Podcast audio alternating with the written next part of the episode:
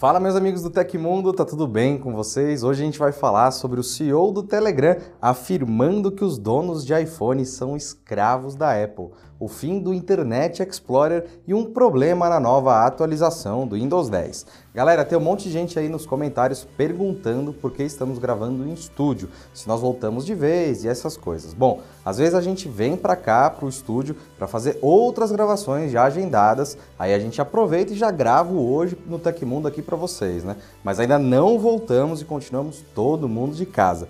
Mesmo assim, quando a gente vem para o estúdio, a gente faz o teste PCR, aquele cotonetinho na nariga e segue todos os protocolos, porque não tem outro jeito, né? Bom, questão resolvida, agora manda aquele like, se inscreve no canal e bora para as notícias.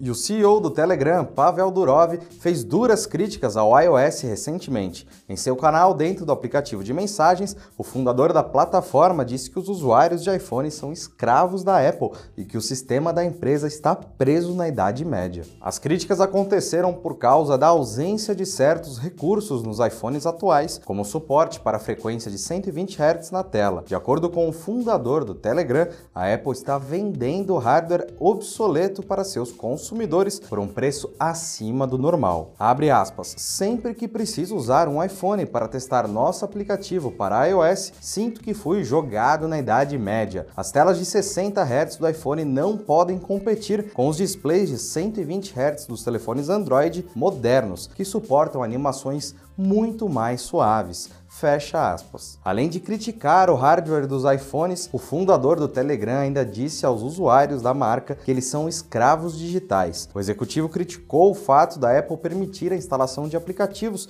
somente via App Store, o que gerou um processo contra a empresa, além de limitar o uso de certas tecnologias aos serviços da companhia. Abre aspas. Você só tem permissão para usar aplicativos que a Apple permite instalar através de sua App Store e você só pode usar o iCloud da Apple para fazer backup nativamente de seus dados. Não é de se admirar que a abordagem totalitária da Apple seja tão apreciada pelo Partido Comunista da China. Graças à Apple, agora o governo chinês tem controle total sobre os aplicativos e dados de todos os seus cidadãos que dependem de iPhones. Fecha aspas. Em um comunicado, a Apple disse que os dados de clientes não foram comprometidos na China e que a empresa utiliza criptografia avançada para impedir vazamentos no país.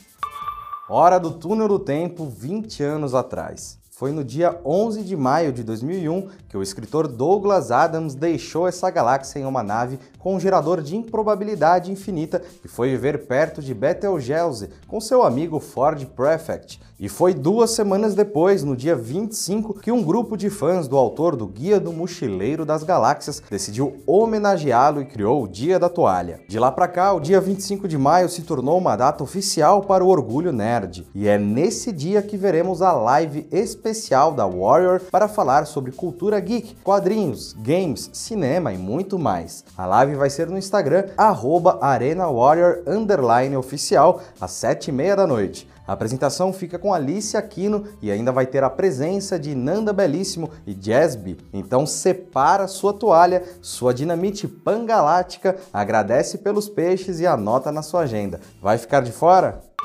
Lançada recentemente uma atualização cumulativa para o Windows 10, a versão 1909 está causando problemas para os usuários. O pacote de implementações está impedindo o login de aplicativos da suíte Microsoft 365, tais como Teams, Outlook e OneDrive Business. Ao realizar uma tentativa de acesso, uma tela com a mensagem Encontramos um problema, reconectando é exibida, junto com uma solicitação para reiniciar o software. O erro é causado pela atualização cumulativa denominada KB53169, parte da recém-lançada atualização de maio de 2021. Felizmente, o problema é facilmente resolvido. Segundo a Microsoft, tudo que o usuário precisa fazer ao encontrar o erro é reiniciar o computador. A simples medida garante que a instalação do pacote seja realizada com sucesso e assim também corrige o bug. Segundo dados da própria Microsoft, apenas uma pequena parcela dos usuários foi afetada pelo problema, que logo desapareceu após a reinicialização do sistema.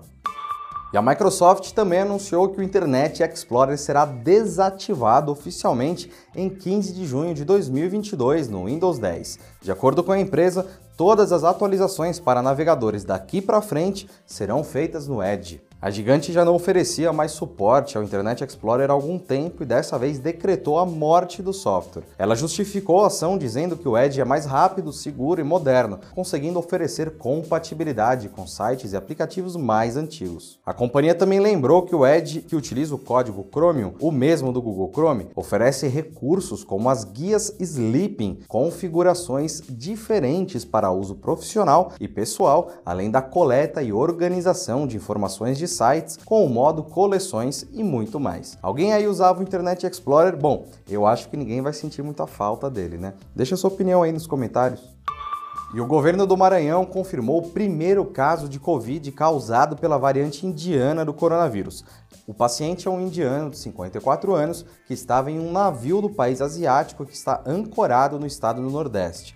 O homem entrou em quarentena no último sábado, dia 15. O indiano está internado desde a semana passada em um hospital privado na capital, São Luís. Um exame já havia confirmado que ele estava infectado pela doença e agora foi confirmado que ele possui a nova cepa chamada de B.1.617.2. Essa variante foi considerada uma preocupação mundial pela Organização Mundial da Saúde, a OMS. A Secretaria de Saúde do Maranhão deve informar ainda hoje mais informações sobre o caso. De maneira prévia, a pasta já informou que uma amostra do vírus do paciente indiano foi enviada ao Instituto Evandro Chagas para análise.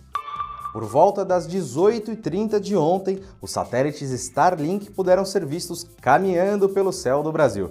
Vistos em oportunidades anteriores, os satélites fazem parte do projeto da SpaceX de criar uma rede global de internet. Assim como em outras oportunidades, os satélites foram vistos trafegando enfileirados e iluminando o céu do Brasil. A SpaceX já abriu uma página de inscrição do serviço para usuários brasileiros, embora não tenha detalhado quando ou se a internet de fato será disponibilizada no país. Brasileiros que puderam acompanhar a passagem dos satélites têm publicado experiências em redes sociais. Os satélites da Starlink podem ser acompanhados pela plataforma Find Starlink, disponível tanto na web quanto para aplicativos de Android e iOS. Essa é uma boa ferramenta para acompanhar as passagens e capturar imagens. Você viu os satélites ontem? Conta pra gente aí embaixo. E aconteceu na história da tecnologia. No dia 20 de agosto de 1932, cinco anos depois de Charles Lindbergh decolar em seu primeiro voo solo histórico através do Atlântico, Amelia Earhart decola de Newfoundland. Embora seu destino original fosse a França, problemas climáticos e mecânicos a forçaram a pousar na Irlanda quase 15 horas depois de decolar. Ela se tornou a primeira mulher e a segunda pessoa a voar sozinha pelo Oceano Atlântico. E essas foram as notícias do Hoje no Tecmundo desta quinta-feira. Nosso programa vai ao ar de segunda a sexta, sempre no fim do dia. Os links e os tempos de todas as notícias que a gente deu aqui estão lá no comentário fixado no YouTube e na descrição do episódio nas plataformas de áudio também. Quem quiser assinar esse programa como podcast, os links estão na descrição aqui do vídeo. Aqui quem fala é o Felipe Paião e amanhã tem mais. Você pode me encontrar lá no Twitter pela arroba Felipe Paião. Eu espero que vocês continuem seguindo as recomendações da Organização Mundial da Saúde. Um abração e até amanhã.